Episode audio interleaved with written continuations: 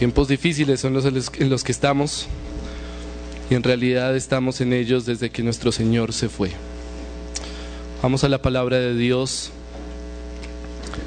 Hechos capítulo 1.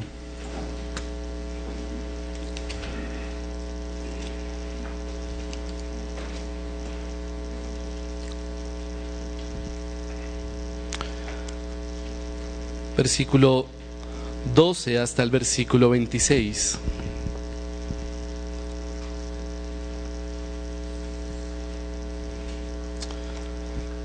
Hechos 1, 12 al 26. Esto es lo que dice la palabra de Dios. Entonces regresaron a Jerusalén desde el monte llamado de los olivos, que está cerca de Jerusalén, camino de un día de reposo.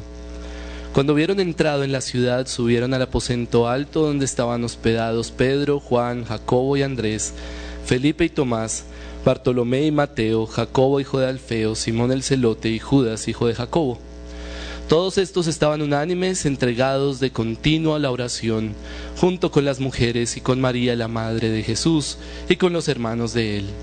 Por aquel tiempo Pedro se puso de pie en medio de los hermanos. Un grupo como de 120 personas estaba reunido allí y dijo, hermanos, tenía que cumplirse la escritura en que por boca de David el Espíritu Santo predijo acerca de Judas el que se hizo guía de los que prendieron a Jesús, porque era contado entre nosotros y recibió parte en este ministerio.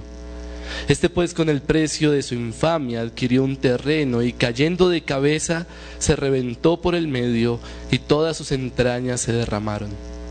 Y esto llegó al conocimiento de todos los que habitaban en Jerusalén, de manera que aquel terreno se llamó en su propia lengua Acéldama, es decir, campo de sangre. Pues en el libro de los Salmos está escrito que sea hecha desierta su morada y no haya quien habite en ella y que otro tome su cargo.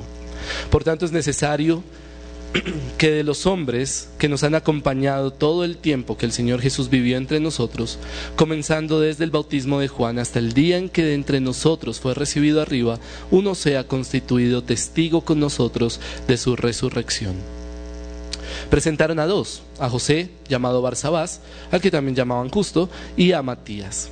Y habiendo orado, dijeron, tú, Señor, que conoces el corazón de todos, muéstranos a cuál de estos dos has escogido, para ocupar este ministerio de apostolado del cual Judas se desvió para irse al lugar que le correspondía.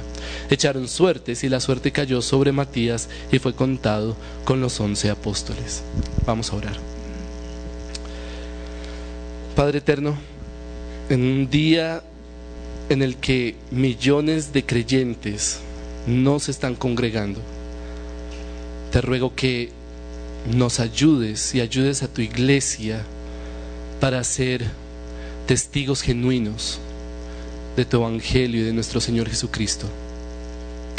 Te ruego, Padre Eterno, que en todo lo que estamos viviendo podamos ser una, una luz podamos ser sal, podamos reflejar genuinamente la gloria de nuestro Señor y de esa manera honrar y glorificarte. De esa manera extender tu evangelio.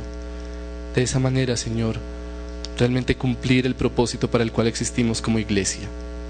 Ayúdanos, te ruego que este mensaje nos, nos llame a, a ser testigos genuinos, a ser una iglesia genuina. Te lo pido en el nombre de nuestro Señor Jesucristo. Amén. Ah, creo que todos están, o la mayoría, estamos familiarizados con un cantante que se llama Santiago Benavides. Ah, Santiago Benavides, para los que no lo conocen, es un cantante colombiano, es cristiano, y sus letras son bastante particulares, son letras muy folclóricas, y a lo que me refiero con eso es que son muy contextualizadas a la experiencia colombiana Seguramente usted puede recordar varias de sus canciones, pero hay una que me llama la atención y es, se llama La vida MIDI.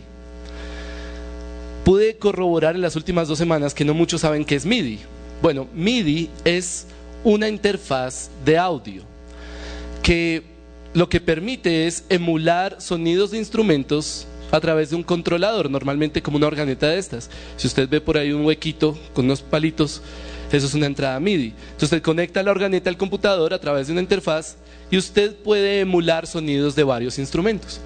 Entonces puede emular sonidos de trompetas, violines, todo tipo de instrumentos de viento, cuerdas, bueno, percusión y todo esto. Y lo chistoso es que usted puede escuchar una melodía con una gran orquesta, pero en realidad es una persona en su estudio tocando un piano y ni siquiera con mucho conocimiento musical. Eso es MIDI. Y él canta acerca de la vida MIDI. ¿Qué es la vida MIDI? Bueno, en las escuetas palabras de Santiago es esto. Es un equipo de gimnasia pasiva que con electrodos te quita barriga.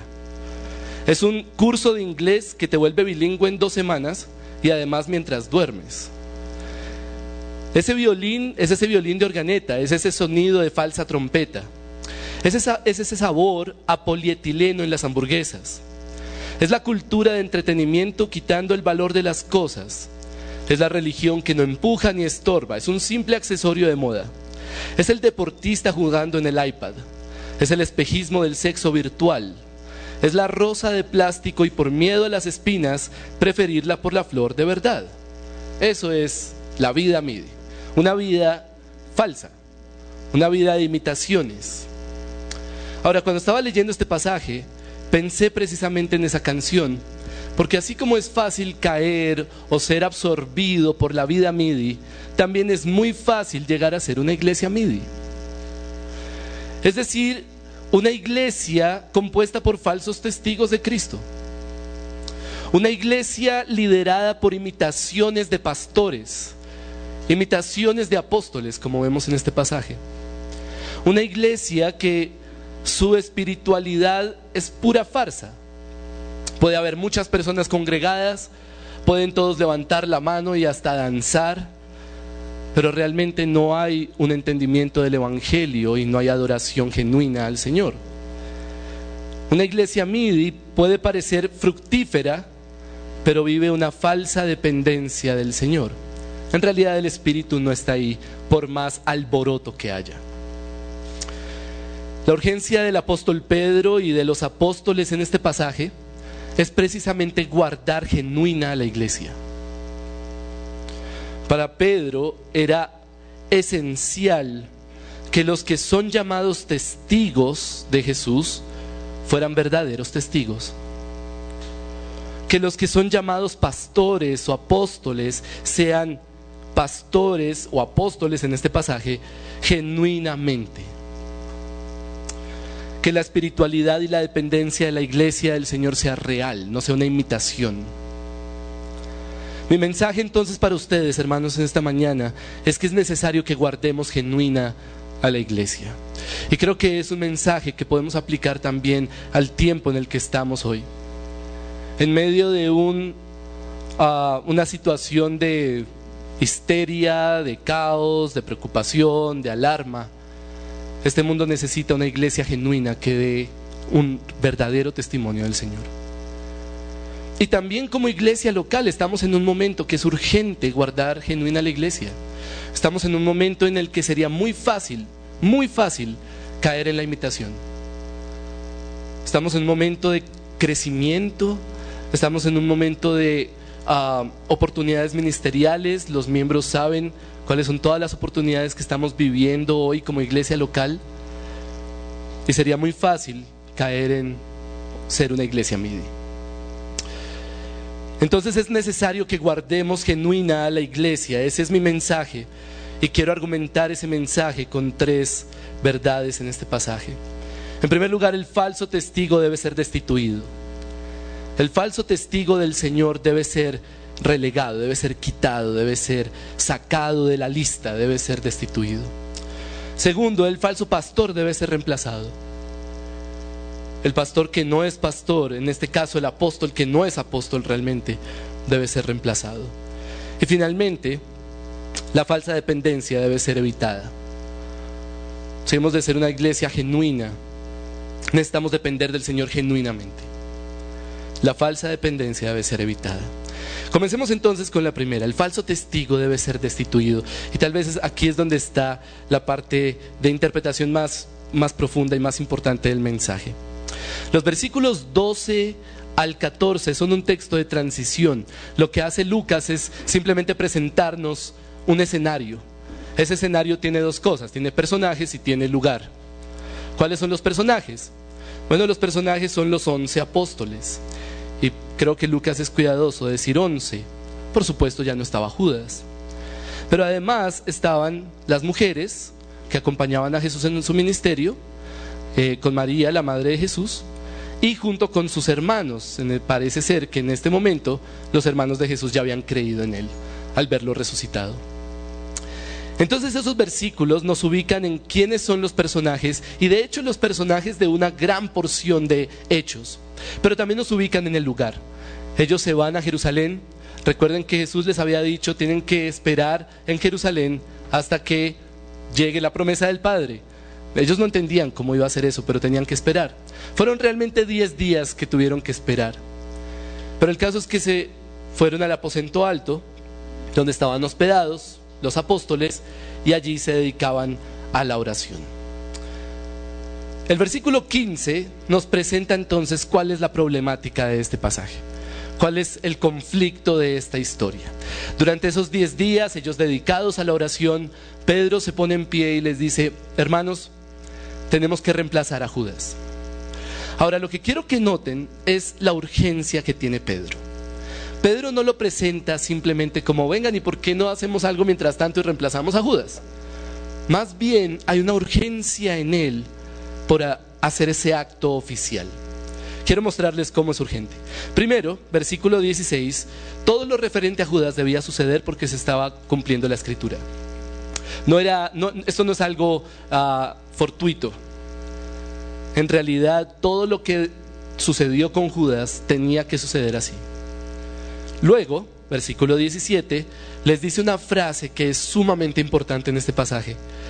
Eh, Judas era contado entre nosotros y recibió parte en este ministerio. Judas era contado con los discípulos y Judas recibió parte con los apóstoles. Era discípulo y era apóstol. Y era contado entre ellos, como si ellos tuvieran la cuenta, ¿no? Como cuántos son los discípulos de Jesús. Entre esa cuenta estaba Judas.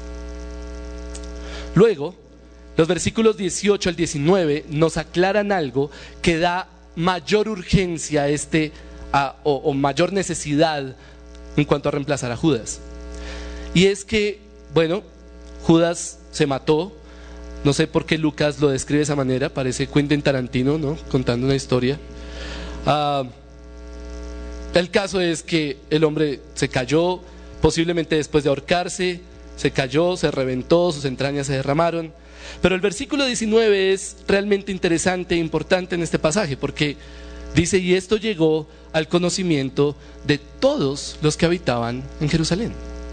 En otras palabras, todo el mundo sabía qué pasó. Todo el mundo sabía que Judas traicionó a Jesús.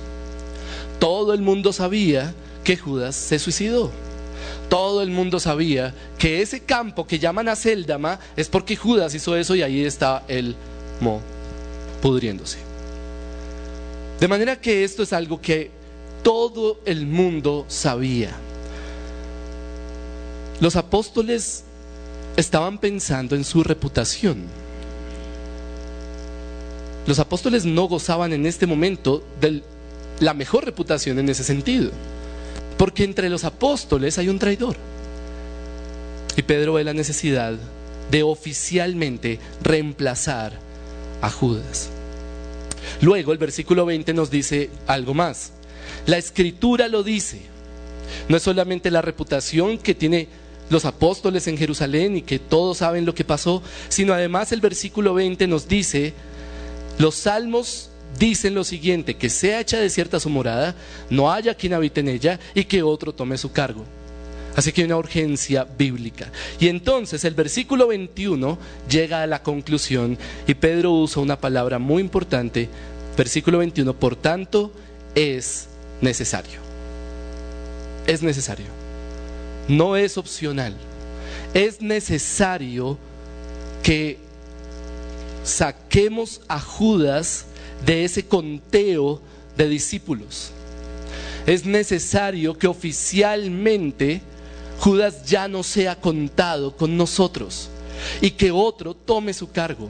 Y que si alguien va a hablar de los doce apóstoles, no nombre a Judas, sino a otro. El apóstol Pedro no está pensando simplemente en volver al número doce. El apóstol Pedro no está pensando simplemente en completar el número o hacer algo porque están aburridos esos diez días mientras llega el Espíritu Santo. El apóstol Pedro está pensando en la necesidad de que oficialmente y públicamente todo el mundo sepa, Judas ya no es uno de nosotros. No lo cuenten como un discípulo de Jesús. Pedro ve la urgencia de que esto se haga oficial. Ahora, la razón de esa urgencia viene principalmente de la escritura. Fíjense que es el versículo 20 en el que Pedro medita en los salmos y luego el versículo 21 dice, por esto es necesario, por esto es necesario que reemplacemos a Judas. Entonces, ¿qué es lo que Pedro ve en esos salmos? En realidad, no sé si ya se dio cuenta, no es un solo salmo el que está citado ahí, son dos salmos. Pedro está citando el Salmo 69 y está citando el Salmo 109. ¿Qué dicen esos salmos que lleva a Pedro a ver esta urgencia? Bueno, la primera parte del versículo 20 dice que sea hecha desierta su morada y que no haya quien habite en ella. Ese es el Salmo 69. Ahora, el Salmo 69 es interesante porque nos conecta directamente con Jesús. Los versículos, en, realidad lo que cita Pedro es el versículo 25, pero el versículo 20 y 21 del Salmo 69 dicen lo siguiente, la afrenta ha quebrantado mi corazón y estoy enfermo. Esperé compasión, pero no la hubo. Busqué consoladores, pero no los hallé. Y de pronto esto le suena familiar. Por comida me dieron hiel y para mi sed me dieron a beber vinagre. ¿En quién se cumple eso directamente? En Jesús en la cruz. Entonces, el Salmo 69, así como el Salmo 109, son salmos imprecatorios, ese es el término técnico. Es la forma bonita de decir, son salmos de venganza.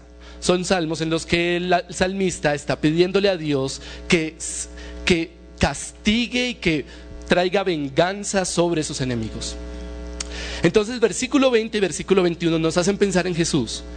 Jesús de alguna forma orando, pidiéndole a Dios o mostrándole, mira, ellos me dieron a beber vinagre cuando tenía sed.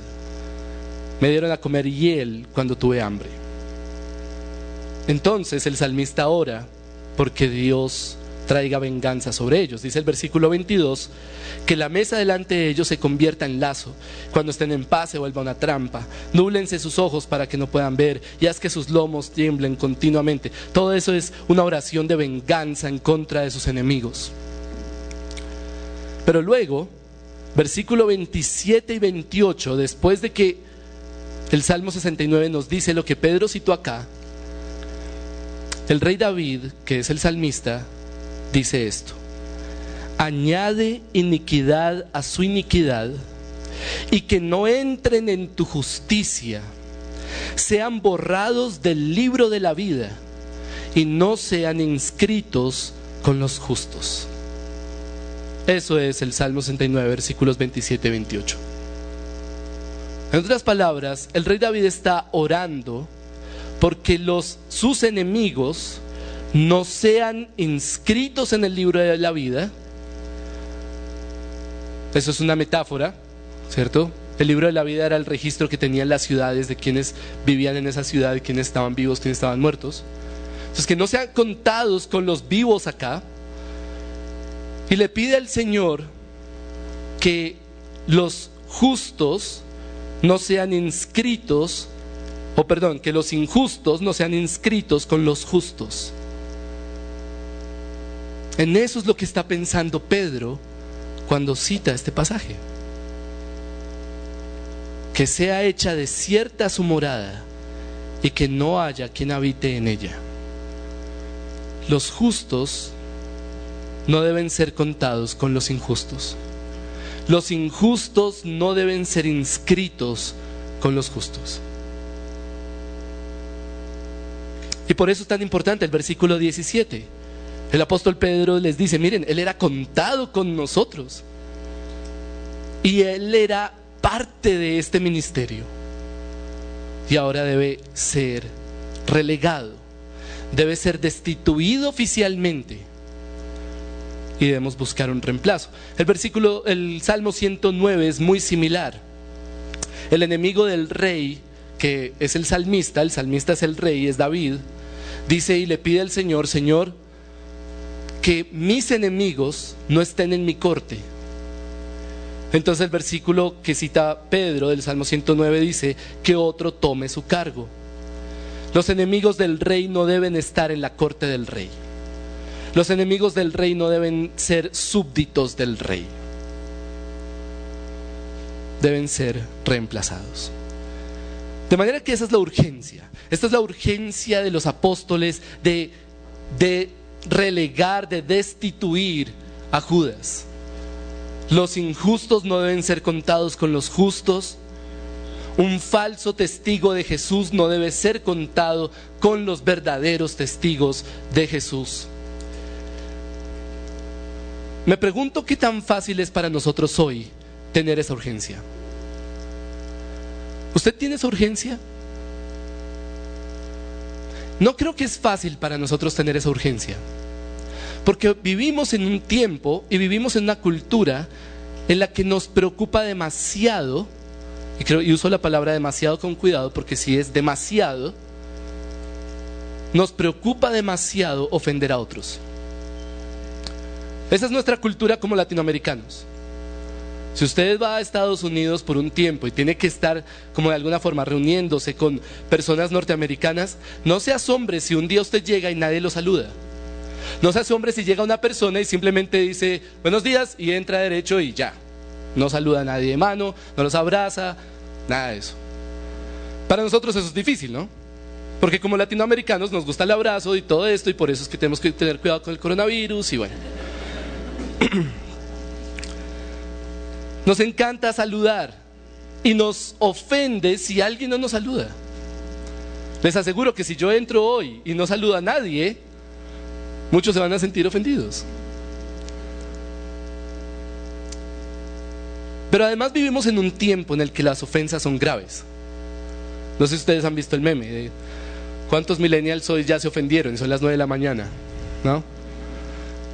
Las ofensas parecen ser como el pecado más grave de nuestra cultura.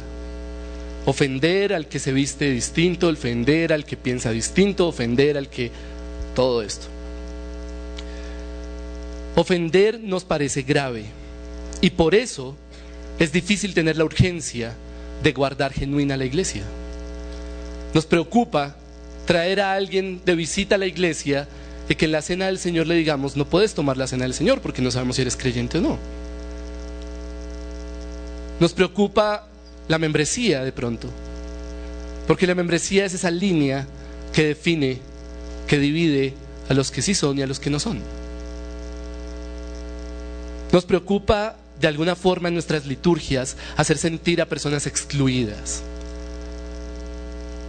Pero hermanos, es necesario guardar genuina la iglesia. Es necesario que los injustos no sean contados con los justos. Es necesario que los falsos testigos no sean contados con los verdaderos testigos.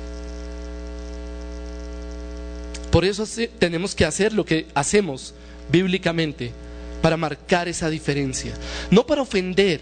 Ese no es nuestro objetivo.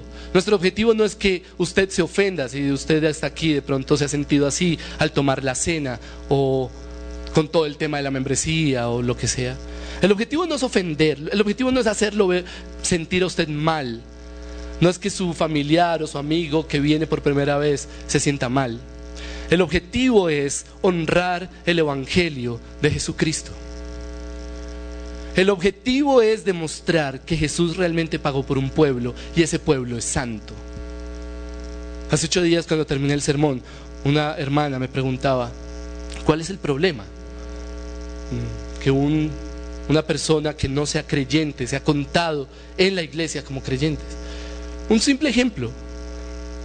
¿Cuántos de ustedes han tenido que lidiar con una persona en su oficina, en su trabajo, en su empresa, lo que sea, en su barrio, que se llama cristiano, pero que claramente demuestra un testimonio completamente falso de Jesucristo? Y entonces alguien va a preguntar, ¿y a qué iglesia va? ¿No? ¿Y dónde queda el testimonio de nuestro Señor? Es necesario guardar genuina la iglesia porque el testimonio de Jesucristo es el que está en juego.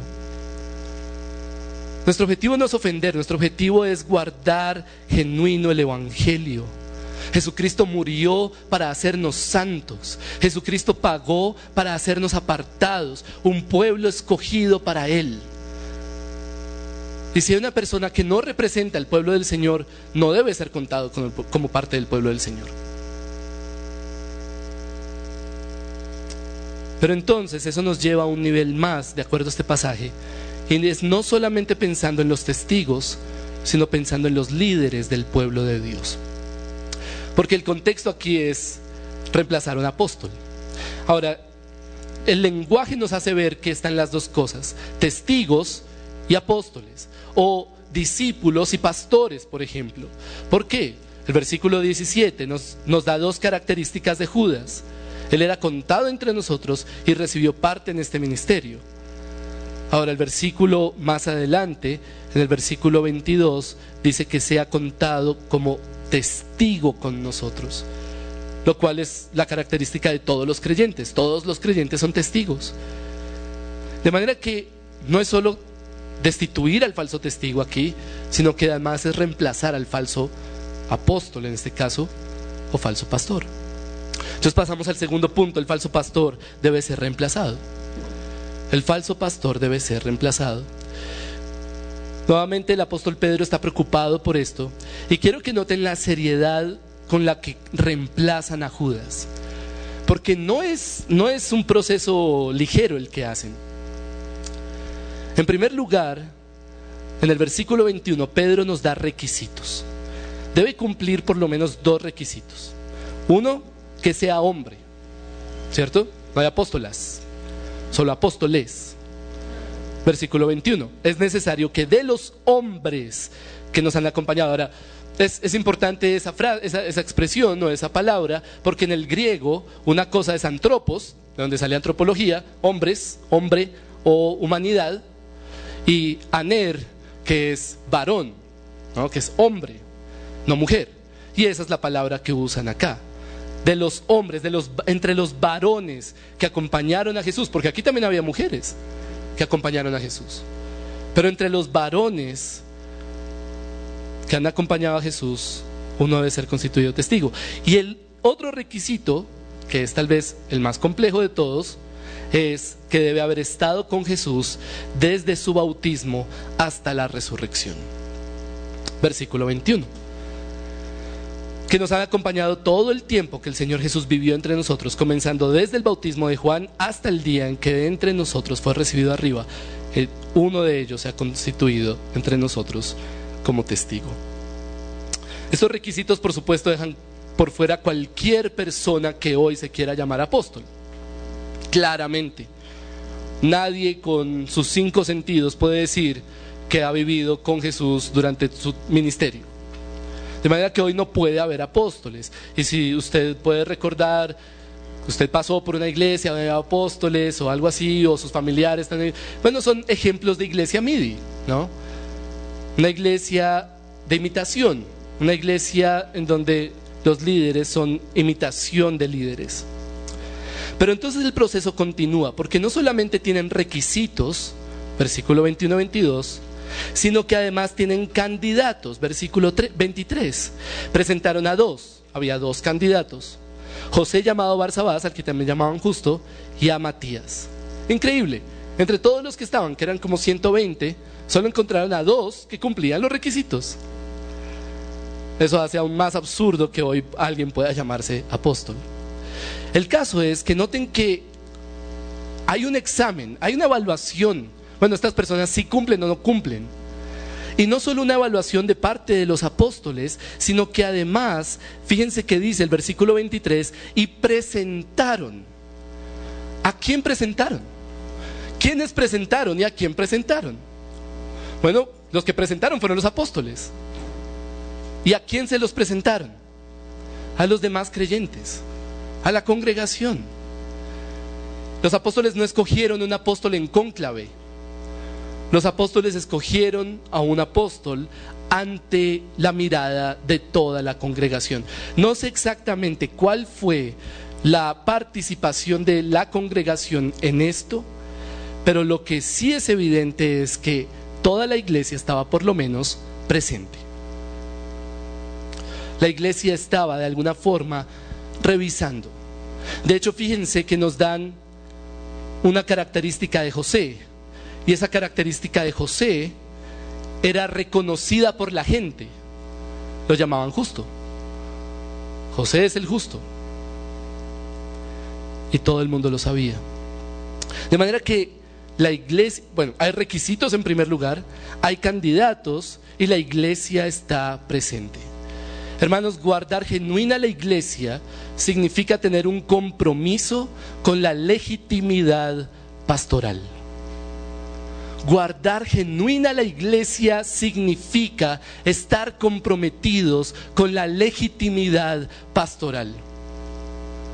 Que el que se para acá a predicar y a guiar al pueblo de Dios a través de los pastos de la escritura sea un legítimo pastor. Debe haber un proceso serio de elección lo cual no significa necesariamente mucho tiempo. Fíjense que ellos demoraron de pronto un día solamente. Debe haber requisitos y hay requisitos que deben respetarse y que deben ser ah, solemnemente revisados. Y una vez elegidos y ordenados, deben estar bajo supervisión. Hermanos, lo peor que le puede pasar a un pastor es no tener supervisión. Es fácil ser un pastor que empieza a tomar decisiones solo, sin ningún tipo de rendición de cuentas. Por eso es tan importante la pluralidad de liderazgo. Que seamos varios, que no sea uno solo. En donde si uno se desvía, los demás lo llaman al orden. Y por eso es tan importante la membresía. Porque los pastores estamos llamados a rendir cuentas a la iglesia. Nosotros no somos sus papas. ¿no? Ustedes no les pueden decir nada. Nosotros somos sus guías. Y ustedes tienen que, como miembros de la iglesia, están llamados a supervisar. La iglesia genuina es una iglesia que está compuesta por verdaderos testigos de Cristo, pero además está liderada por verdaderos líderes, llamados por el Señor y confirmados por la iglesia lo cual es una labor difícil, es una labor ardua. Guardar genuina la iglesia requiere una labor de pastores y miembros trabajando juntos para guardar genuina la iglesia. Eso significa que necesitamos depender del Señor. No es fácil. Eh, las tentaciones son muchas para aparentar ser una iglesia maravillosa. Si en, en realidad tomar en cuenta lo que es una iglesia genuina. Por eso necesitamos depender genuinamente del Señor. Y aquí pasamos entonces a nuestro tercer punto. La falsa dependencia debe ser evitada. Ya hay, ya hay requisitos establecidos, ya hay dos candidatos, ya fueron presentados ante la iglesia, ya está el proceso completo. Ahora, ¿qué hay que hacer? ¿Qué hay que hacer? Orar. Versículo 24. Y habiendo orado, fácilmente hubieran podido escoger alguno, pero decidieron parar y orar. Y escuchen esa oración, corta pero muy poderosa. Tú, Señor, que conoces el corazón de todos, muéstranos a cuál de estos dos has escogido. Muéstranos. Tú conoces el corazón, tú sabes quién es quién muéstranos. Entonces ya echaron suertes. Las suertes, digamos que es un punto que todo el mundo va a preguntar, bueno, ¿y qué es la suerte y todo eso, no? Entonces, en realidad no es importante acá, pero todos van a preguntar. Bueno, suerte será un método para tomar decisiones en el Antiguo Testamento. Solo se ve en este pasaje en el Nuevo Testamento. Parece como si el descenso del Espíritu Santo hubiera hecho obsoleto este, este método. Pero el caso es que las suertes demuestran aquí dependencia también. Porque precisamente Proverbios capítulo 16, ¿no? El último versículo de Proverbios 16 dice, la suerte se echa en el regazo, pero de Jehová o del Señor es toda decisión. De manera que la suerte es una demostración adicional de esa dependencia que hay del Señor acá. Hermanos, nosotros no sabemos quién es quién. No podemos ver el corazón. Por eso necesitamos ser serios en un proceso de elección de pastores, en un proceso de reconocimiento de miembros. Y esa seriedad implica realmente evaluar, realmente preguntar, asegurarnos de que no estamos permitiendo que injustos sean contados con justos. Y además requiere orar y pedirle al Señor que nos muestre, que no nos permita ser ciegos ante el pecado, que no nos permita ser ciegos ante la falsedad. Es muy fácil hacer ver a una iglesia exitosa, porque imagínense, recibimos como cinco o seis personas al mes en la membresía, más o menos en promedio. ¿Cuán fácil? Sería muy fácil aceptar a más. Hay varios a los que les tenemos que decir, espere un momento, estudie un poco más sobre el Evangelio, venga, lo discipulamos y ahí sí vamos a poder reconocer a un miembro nuevo. Pero sería muy fácil permitir entrar a más personas y decir, miren, aumentamos la membresía en 20 personas en un mes, estamos creciendo. Eso es ser exitosos a la manera MIDI. Es una imitación de éxito. Hermanos, los números no son la mejor manera de definir el éxito de una iglesia. Guardémonos de, de pensar así. Los números en las personas, los números en las ofrendas o qué tan bonito es nuestro edificio. Todo lo que hacemos como iglesia requiere una dependencia consciente e intencional del Señor. Piénselo de esta manera. Veo que hoy hay personas nuevas que una persona llegue aquí por primera vez y de pronto salga acá diciendo, wow, esa iglesia es interesante. ¿Por qué está diciendo eso? ¿Por el edificio? ¿Por la música? ¿Porque le dieron buena comida? ¿O porque de alguna forma está viendo que el Espíritu Santo está haciendo algo acá? Podemos decir que esta iglesia la ha, construido estrategias de hombres muy bien aplicadas para hacer una buena iglesia o algo así. Si fuera así, no las hemos aplicado muy bien, ¿no? No somos muy buenos estrategas. En realidad, el objetivo es que lo que se pueda ver acá es el Espíritu Santo obrar. Y que se vea una comunidad construida por el Espíritu de Dios y por su palabra que solo el Espíritu de Dios pudo construir porque no, había, no habría otra forma. Y que una persona que llegue aquí por primera vez pueda decir, yo quiero ser parte de eso porque veo el Espíritu de Dios obrar. Hermanos, guardar genuina la iglesia es guardar el Evangelio de ser falsificado. Es guardar el Evangelio de otras cosas que aparecen que les, le ayudan al Evangelio a construir la iglesia. Solo el Evangelio de Jesucristo puede salvar y es suficiente para hacerlo y tenemos que mostrar eso. Entonces, hermanos, estamos en un momento en nuestra iglesia en el que sería muy fácil ser una iglesia MIDI. Esperamos que de los miembros de la iglesia haya un compromiso para guardar genuina la iglesia Esperamos que los pastores haya un compromiso para guardar genuina la iglesia. Y parte de eso es principalmente oren. Oren por esta iglesia local. Oren porque sea guardada genuina. Oren porque haya solemnidad en reconocer nuevos miembros. Oren porque haya solemnidad en reconocer nuevos pastores. Y que de esa manera podamos ser testigos legítimos y genuinos del Señor. Vamos a orar. Padre eterno, te damos gracias por tu palabra, porque nos guía y nos exhorta y nos confronta. Pero te ruego, Padre, que este sermón, este mensaje, mueva nuestros corazones y nuestra voluntad a hacer lo que debemos ser y a hacer lo que debemos hacer como iglesia para ser testigos legítimos de nuestro Señor Jesucristo.